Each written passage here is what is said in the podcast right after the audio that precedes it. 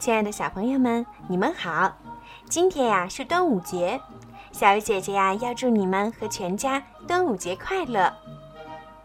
不同的地方有不同的习俗，但是全国都一样的就是端午节这天一定会吃粽子。你们吃粽子了吗？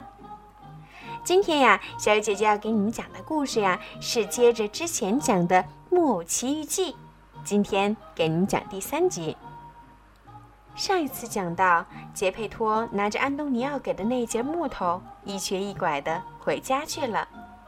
杰佩托住在一间很小的地下室，只有楼梯底行道进来一点光，用具简单的不能再简单，只有破破烂烂一把椅子，一张床，一张小桌子，里面墙上有个小壁炉，生着火，可火是画出来的。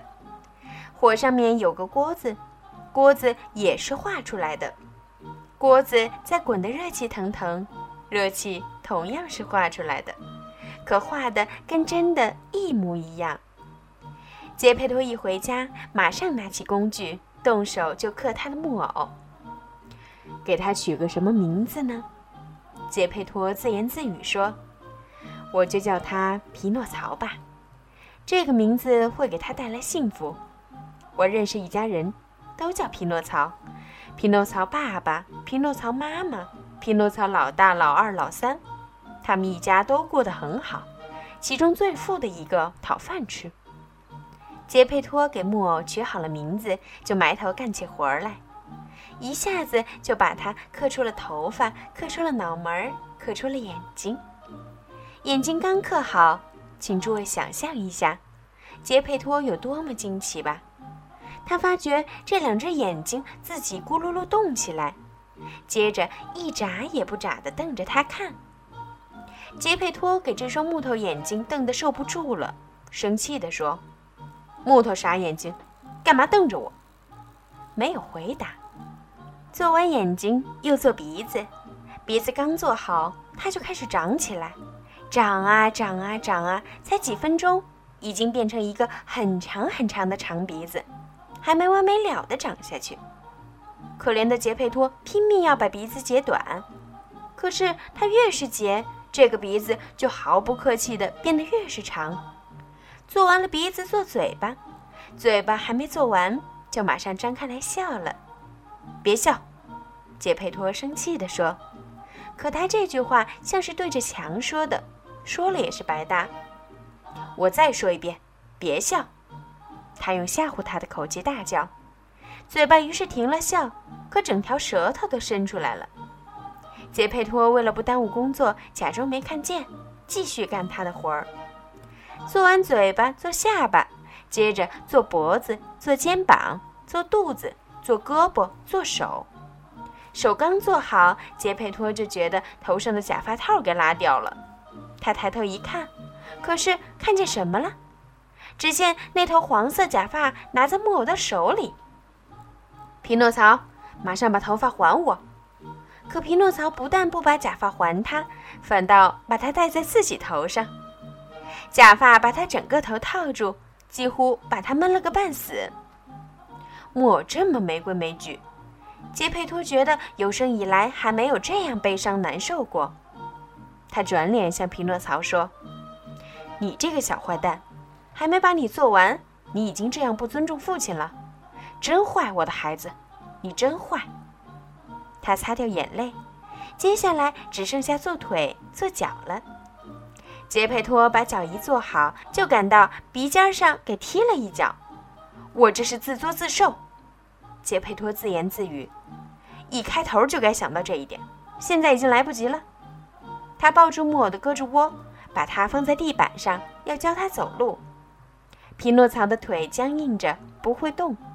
杰佩托搀着他的手，教他一步一步地走。等到腿一会动，匹诺曹就开始自己走了。接着他满屋子乱跳，最后跳出大门，蹦到街上溜走了。可怜的杰佩托在他后面追，可是追不上，因为匹诺曹这小坏蛋蹦蹦跳跳，像只野兔。他那双木脚却在路面上噼噼啪啪，或像二十双农民的木头鞋在响。抓住他，抓住他！杰佩托大叫。可街上的人看见木偶跑得像匹小马驹，只是停下来望着他出神，哈哈的笑啊笑，笑得无法形容。幸亏最后碰到一个警察，他听到人们吵吵闹闹，以为是一匹马驹从主人手里逃走了，于是大胆地站在路当中，跨开一条粗腿，决心要把马挡住，免得闯大祸。匹诺曹远远看见警察把整条街拦住。就想在他两腿之间一下子冲过去，可是没成功。警察动也不用动，一把就抓住了他的鼻子。这个鼻子真长，像是特地做出来给警察抓的。把他交还到杰佩托手里。杰佩托为了教训他，马上想狠狠拉他的耳朵。可诸位想象一下，他是多么惊讶吧！他找来找去，竟找不到耳朵。诸位知道为什么吗？因为他一个劲儿刻啊刻啊，竟忘了给他做一对耳朵。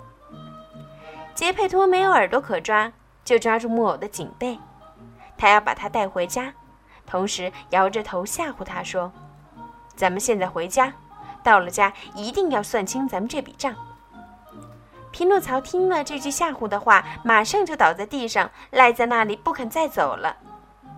爱看热闹和无所事事的人一下子就过来，围成了一大堆，大家七嘴八舌的。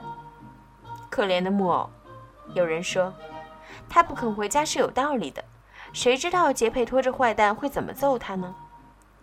又有人不怀好意的接上去说，杰佩托这家伙看着挺老实，对孩子可真凶，让这个可怜木偶落在他手里，他准把木偶剁成碎木片。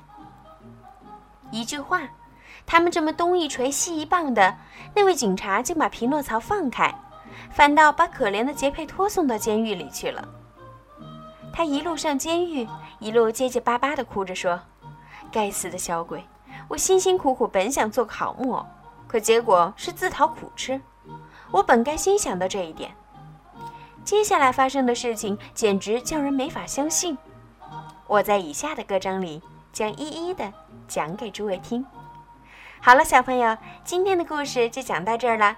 想知道匹诺曹接下来会发生什么有趣的故事吗？